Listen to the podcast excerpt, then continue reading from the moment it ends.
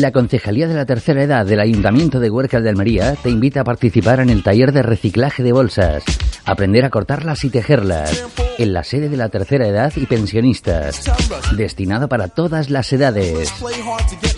Aprende a tejer ganchillo utilizando las bolsas recicladas para hacer un toldo de sombra. Puntos de recogida de bolsas en la Asociación de la Tercera Edad y la Biblioteca Municipal de Huércal de Almería. Recuerda, taller de reciclaje de bolsas.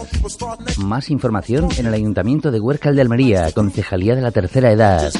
Colabora Candil Radio.